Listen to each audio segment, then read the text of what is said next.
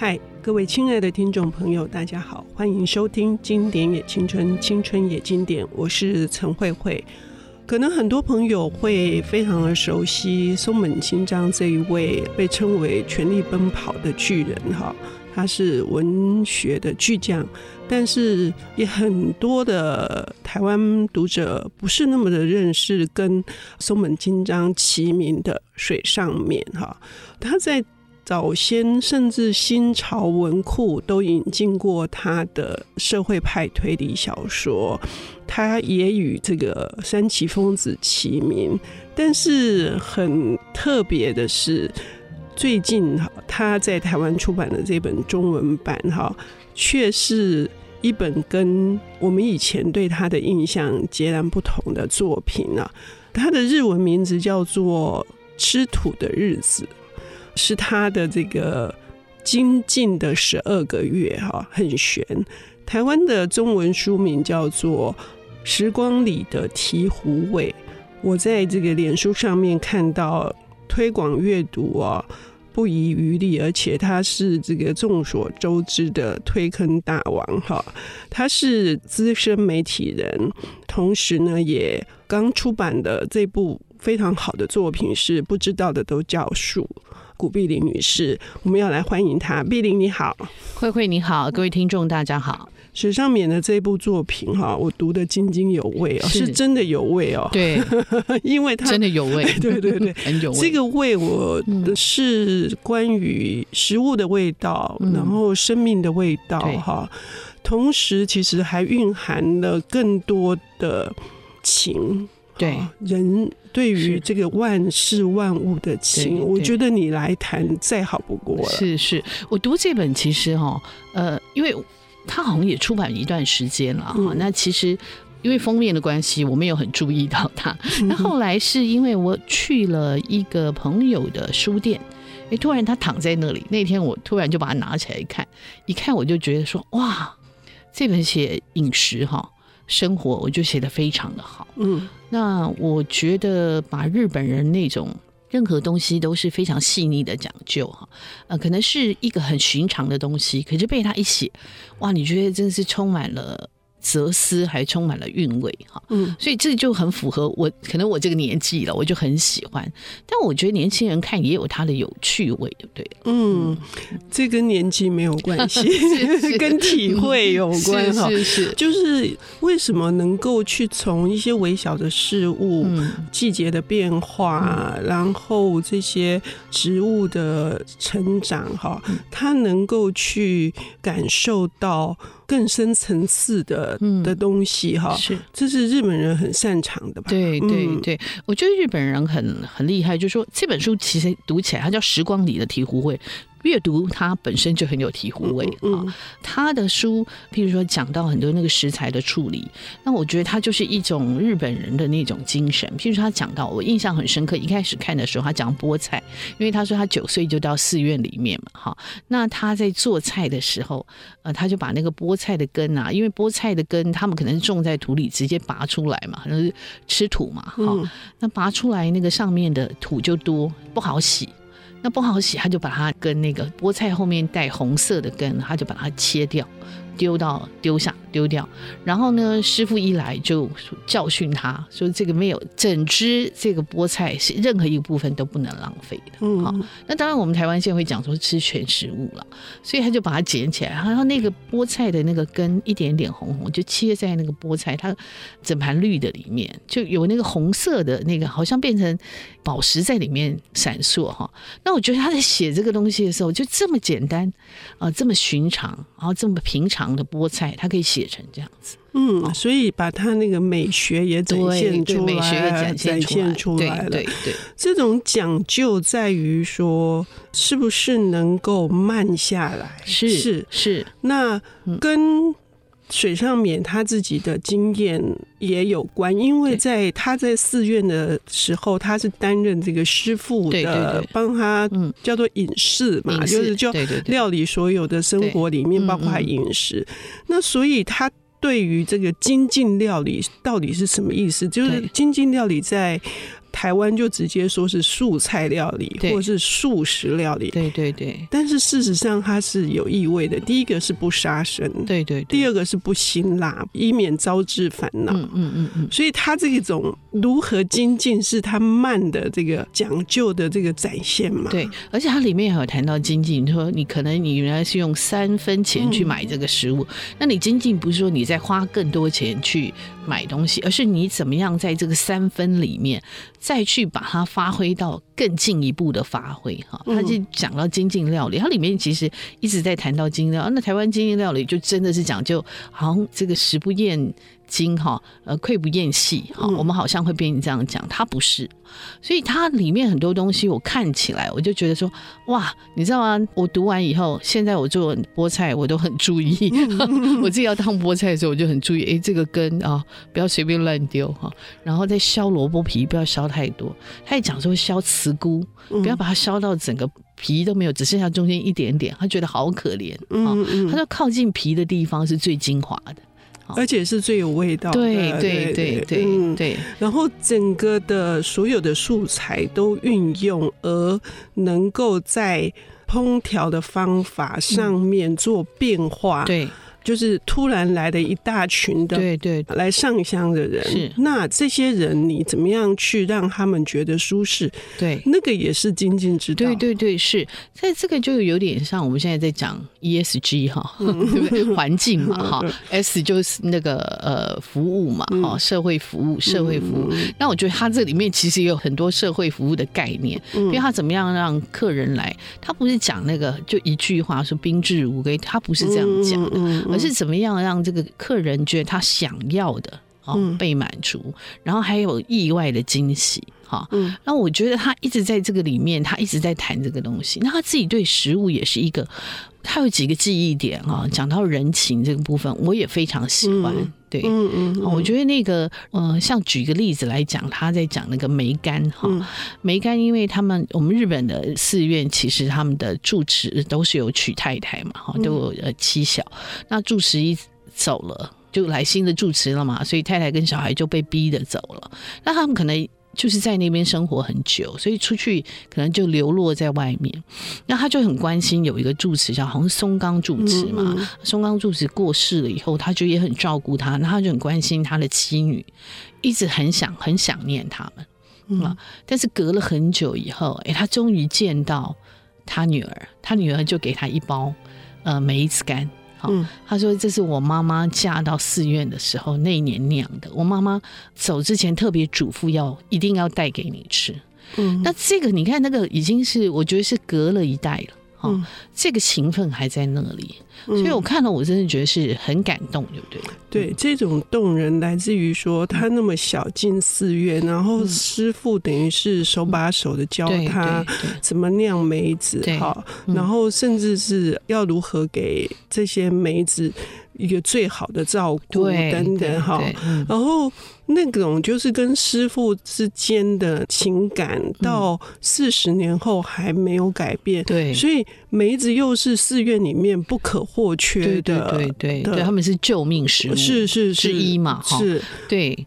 他又讲到说，梅子要在呃采下来之后要泡水啊，泡一天的水，嗯然后说这样比较容易去籽哈。嗯然后什么时节之前采啊，它这个梅子呃才那个黄梅才会好吃哈。它就是日本。就非常讲究这个节气了哈，所以我看的时候，我当我觉得我们台湾人，我觉得相对来讲，我们就是通常都是我常开玩笑，我们就差不多就好，不像日本人这个每一个东西都很讲究。那我觉得这也是会酝酿他们那种很细腻的生活美学一个非常重要的源头。嗯，我们也常常说我们哈日哈日哈，但是事实上那个底蕴哈，还有那个底气，是。其实是要透过这些日常的生活的。实践的，我觉得水上敏一直在告诉我们说，如果你不是这样子的去面对，嗯他说是诚心，然后专心，还有洁净心去面对这个呃食材，嗯，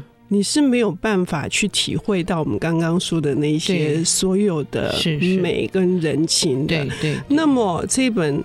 时光里的醍醐味，它还有哪些值得我们细细的去咀嚼的？醍醐味呢？我们休息一下，等一下回来。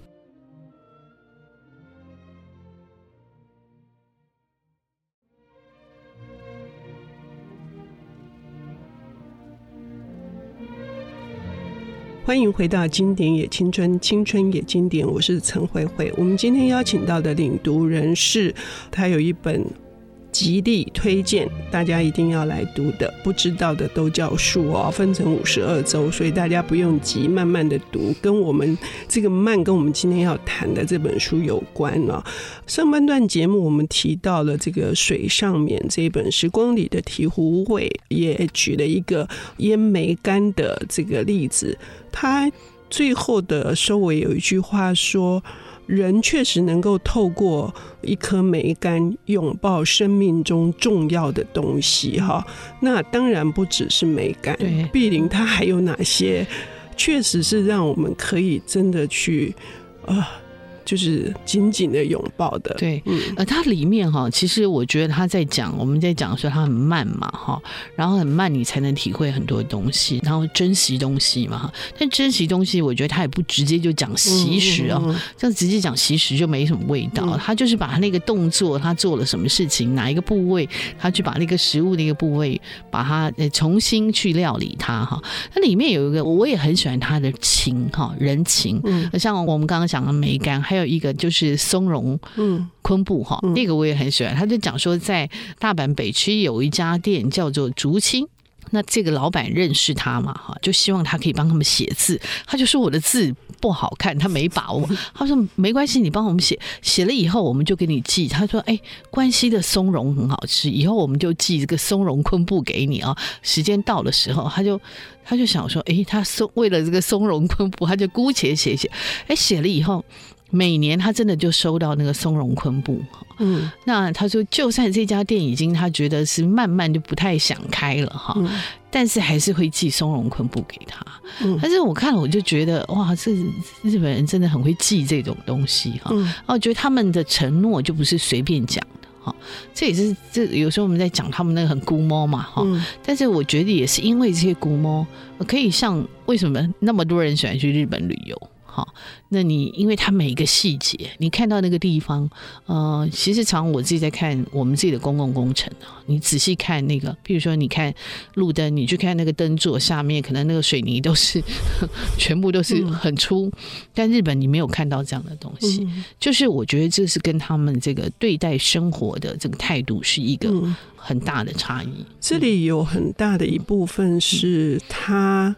呃，是身体力行在手做，包括这个老板娘哈，不管时间经过再怎么久，她还是会亲手去调制这个昆布，嗯，松茸松茸昆布，对，送给水上面。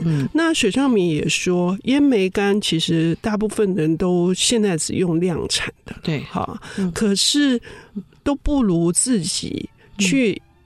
看着这个梅干的变化，嗯，好，然后在这个过程，所以他觉得过程是最重要的。对对，那是因为，嗯，那个讲究也跟这个有关吧？对对，我觉得是日本人确实在这个部分的讲究哈。像他也讲到栗子干，我那个栗子干我看了也觉得很有趣，因为栗子我们大概就是拿来两口就把它塞完了，吃下去就再好吃，我们都是这样，嗯。可是因为他说他在清清景泽那边嘛，哈，因为冬天没有什么食物，所以他都会存食物。那存食物，他呢就把栗子哎存起来。我们大部分都吃新鲜，他居然变成干。嗯，我想说栗子干怎么吃哦？我那时候在看，然后他就写说他那个啃那个栗子干，慢慢的啃，然后啃了那个栗子的那个。慢慢啃那个粉就在你的口中，嗯、然后跟你的这个唾液慢慢的融合在一起，那那个甘甜，我觉得它一定会出来。嗯，跟我们这样大口把它吃完吞下去，那个甘甜我觉得是不一样。而且水上面虽然说看起来是这么的一个，好像事事都非常的细心的对待人，但是他也有恶作剧的时候啊。对对，客人来的时候，他给梅子干，就看他们的反应是什么哈。因为太硬了，有些人咬不动，一咬就把它吐掉。对对，他也很好玩哈。是，对对，那时候我看了，在他这本小说好像有被改成。电影嘛，哈，《舌尖上的蝉》哈，那是松隆子跟那个泽田研二对啊，那个当年很有名的，打扮了很妖怪的一个歌手哈，那是那个是田中裕子的先生嘛，阿信，对阿信的先生，然后他们两个演这一部嘛哈，那我那时候就看他。每次在那边调理食物哈，那里面好像我记得他在有个葬礼嘛，就是他演他岳母走了嘛，然后他们就开始准备那个葬礼的食物哈，然后里面好像有一个书里面有讲到做芝麻豆腐，嗯。芝麻豆腐，我真的觉得是真的是啊、哦，芝麻已经够难了。嗯、他就说他芝麻豆腐是那个师傅，有个师傅教他说要把它去壳、哦、去皮，对，去皮去皮，对，芝麻的皮哈、嗯。那芝麻这么小，怎么去皮呢？嗯、他就说你就用那个。呃，研磨那个器具不是有一条一条，嗯，他就你就研磨的时候，那个春杵你就去撞那个一条一条，哈，然后把它那个撞了，它会分离嘛，嗯，好，呃，皮跟肉会分离，然后分离了以后，你再加水，然后皮就浮浮在那个整个锅上面，那就是很自然把它捞起来。我想说芝麻已经够小，你还要这样吃？他说，哎，可是就没有苦味了，哈。啊、哦，那时候我看到这个，我说真是日本，我真是也服了你哈、嗯。那他在讲做这个豆腐，然后他也讲说为什么日本会有冻豆腐哈、嗯，因为日本很多地方是天寒地冻，那你你不可能说每天都有新鲜豆腐可以吃，所以他们就发明了冻豆腐。嗯、好像我们现在吃冻豆腐里面都有冻嘛，然后你汤汁进去就会含着那个汤汁，那是从这样子来的。嗯，好，所以我在读这本书的时候，我就觉得说哇。呃，对每一个东西都这么的讲究，但那个讲究，我觉得并不是说我为了讲究而讲究，而是我尊重这些食物。是，嗯，嗯，也像碧玲说的，他说他不直接说习物，对，就是土里的这些东西，他们既然会长出来，可是却。现代人却会为了美观的关系，就是把那些长得丑的、丑的、细长的萝卜，会就直接就丢掉了。那这种讲究，我觉得是爱惜，其实就是跟爱惜、跟尊重是有关的。我觉得他把萝卜那一段也写的很好。嗯，萝卜他说那一年因为他萝卜收成不好嘛，他在清景泽种，他觉得收成不好，看起来很细长，还歪歪的哈。呃，我们所谓的拐瓜裂枣。通常我们大家就会把它扔了哈，但是他说，哎，他看他既然从土里长出来了，那他还是处理它，就是他研磨了以后，他发现这个萝卜的那个你呃铺在那个饭上面那个辛辣但是又甘醇的味道，他说是已经很久没有这样的萝卜味了。哎，其实我真的觉得说，哇，怎么？真的，我们一般看到那个你不成气候萝卜，你大概就不会收成它嘛，或者你就把它扔了，直接当堆肥哈。可他把它收起来，那我觉得这个是也代表着他们在面对很多东西的时候，他不是说呃去看外貌，然后他也不是就是呃去分这个大小哈，而是他每一个东西的都希望它的味道啊，它的特质能够被发挥出来。嗯，那我们刚刚说这本书哈，读起来又哭又。笑哈，呃，笑的部分我们讲的，但是哭的部分，我觉得他跟他外婆那一段，哦，对对对，嗯、他外婆也很好玩，嗯、他外婆喜欢吃那个山椒、嗯、啊，就是我们讲的，台湾是马告。嗯，好像，但是当然是不同品种哈。可是日本人是，他每年大概好像是我记得是五月嘛，春天的时候，他们就开始到处都卖。我记得我去京都，什么样都有山椒，然后他他们的山椒是自己种的，所以那个特别有味道。他每次看到山椒，就想到外婆，外婆就是每天就是配那个山椒嘛。那山椒他可能去腌，哈，腌了以后就是那个味道啊，因为山椒马告这种东西，喜欢的就会非常喜欢那个香气。然后外婆就是他说他每次。看到那个都会想到他的外婆，那外婆也很好玩。外婆通常都会很疼孙子，可是外婆自己喜欢吃这个，不分你们。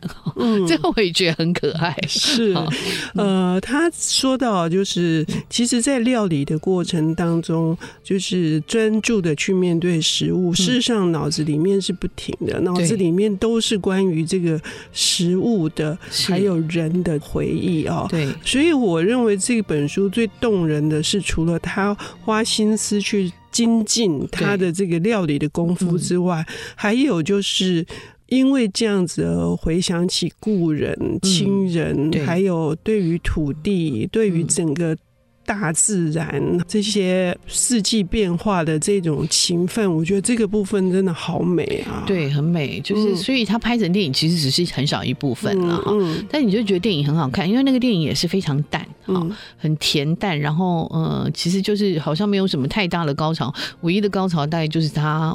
岳母过世嘛，嗯嗯，那岳母是一个表面上看起来是一个很难相处的人，但是其实有哎，后来他岳母走了，来送葬那些人，来送行的那些人都讲了他岳母的好处哈，嗯，那其实就是其中一小段而已。可是你会看那个电影，我记得我看电影，因为我在飞机上看的，我想说啊，看两眼，如果不好看就不看，我就把它看完了。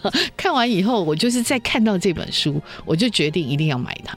是这本书是用十二个月份对十二个月开始，从一月到十二月，所以我们不仅是可以看到食物，也是食物背后的四季的更迭，还有人情的转换。哈，不管时光再怎样的不留情，但是人确实是可以透过自己为心爱的人、身边的人去料理食物，是。而能够留情的，就像我眼前的碧玲一样，谢谢谢谢谢谢。谢谢。本节目由 IC 之音与瑞木读墨电子书联合制播，经典也青春与您分享跨越时空的智慧想念。